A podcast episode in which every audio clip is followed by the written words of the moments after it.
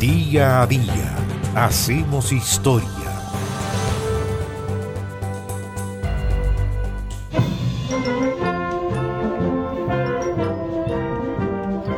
...12 de noviembre del año 2006... Ese día se produjo una tragedia y como en tantas ocasiones, esto se supo primero gracias a un llamado a la radio por parte de un auditor. Ese auditor, conmocionado, avisaba que un bus había precipitado al río Tucapel desde el puente Quelén Quelén, que está ubicado a 7 kilómetros al norte de Cañete. Fue la tragedia del puente Quelén en la que murieron 19 personas, 18 de ellas militares del ejército de Chile. Los soldados fallecidos eran parte de una delegación formada mayoritariamente por miembros de la banda instrumental del Regimiento Reforzado número 7 Chacabuco de Concepción, que iba a Cañete a la ceremonia por un nuevo aniversario de la refundación de esa ciudad. Cerca de las 11 de esa mañana, y en medio de una copiosa lluvia, el bus perdió el control en una curva muy cerrada de la ruta, cayendo por el barranco desde una altura de 15 metros y quedando totalmente sumergido en las aguas del río Tucapel. Al lugar, luego del aviso dado por la radio, llegó personal de emergencia de bomberos y carabineros, quienes solo pudieron rescatar a nueve personas con vida, que fueron trasladadas a centros médicos de Concepción, Cañete y Curanilagüe. Los demás, 19 personas, fallecieron.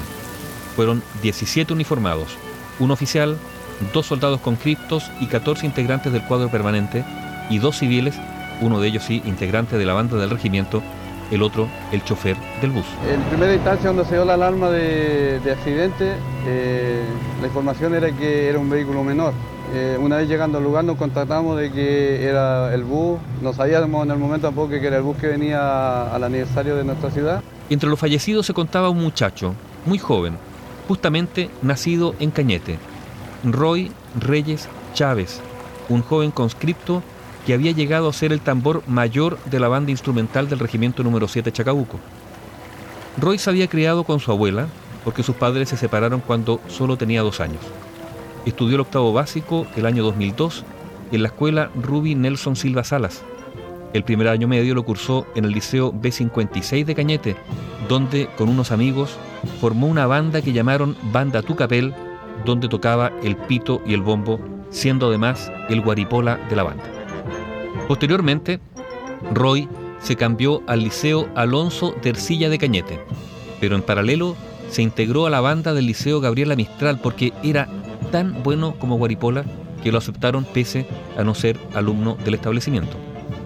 En el año 2006, Roy Reyes Chávez, con apenas 17 años, decidió entrar al ejército como voluntario porque le ilusionaba la profesión militar en el regimiento Chacabuco, se quiso integrar a la banda, dijo que era guaripola, pero normalmente le dijeron, los guaripolas tienen grado, y él solo era un conscripto. Pero cuando pudo mostrar sus habilidades, lo integraron de inmediato. En efecto, era un guaripola excepcional, apenas llevando unos meses y para la parada militar del año 2006 en Concepción, fue él quien lideró la banda como guaripola. Para su funeral en Cañete, cientos de personas salieron a las calles para dar un último adiós a este militar en un cortejo acompañado por la banda de guerra del Liceo Gabriela Mistral, donde había participado, y las bandas de otros dos colegios. La municipalidad de Cañete, que dirigía el alcalde Jorge Radonich Barra, lo declaró póstumamente hijo ilustre de la ciudad. Era algo muy terrible, muy terrible haber perdido a mi hijo. No le doy a ninguna madre que pierda un hijo. El año 2021, la Corte Suprema condenó al Estado al pago de más de 1.600 millones de pesos por la muerte de los militares fallecidos en esa tragedia del puente Quelén-Quelén. El máximo tribunal revocó un fallo de la Corte de Apelaciones que había rechazado la demanda y además confirmó la falta de servicio del Ministerio de Obras Públicas a raíz de la mala señalética y la deficiente mantención del viaducto. El Consejo de Defensa del Estado había insistido en la supuesta imprudencia del conductor del bus como causa del accidente, pero la Corte Suprema desechó ese argumento y culpó al Ministerio de Obras Públicas por la falta de servicio como detonante del accidente, acogiendo la demanda que señalaba que éste se provocó por las débiles barreras de contención del puente, y a eso se sumó una señalética que permitía una velocidad no acorde a las condiciones del camino. La tragedia del puente Quelén Quelén, en las proximidades de Cañete, donde murieron 19 personas ese 12 de noviembre del año 2006. Bio Bio, la radio con memoria.